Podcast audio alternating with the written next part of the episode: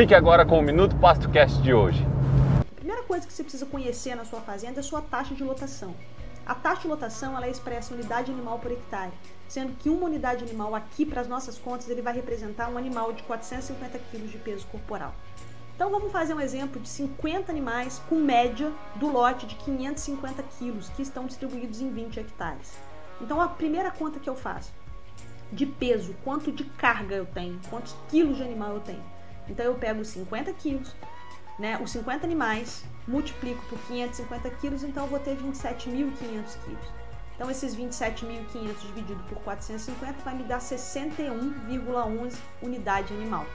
Tá? Essas 61 UA, elas estão divididas em 20 hectares, então eu tenho 3,05 unidade animal por hectare. Tá? Então, essa é a conta. 50 animais com peso médio no lote de 550 quilos vai dar 27.500 quilos. 27.500 quilos dividido por 450, que é uma unidade animal, eu vou ter então 61,11 unidade animal por hectare. 61 unidade animal, né, elas estão distribuídas em 20 hectares. Então a minha taxa de lotação, que é expressa em 1 A por hectare, está sendo de 3,05. Pronto. Vê o peso médio do seu lote, né, quantos animais você tem e você consegue calcular a sua taxa de lotação. O Minuto PastoCast é uma produção do portal Pasto Online. Para mais informações sobre manejo de pastagem, acesse www.felipemoura.me.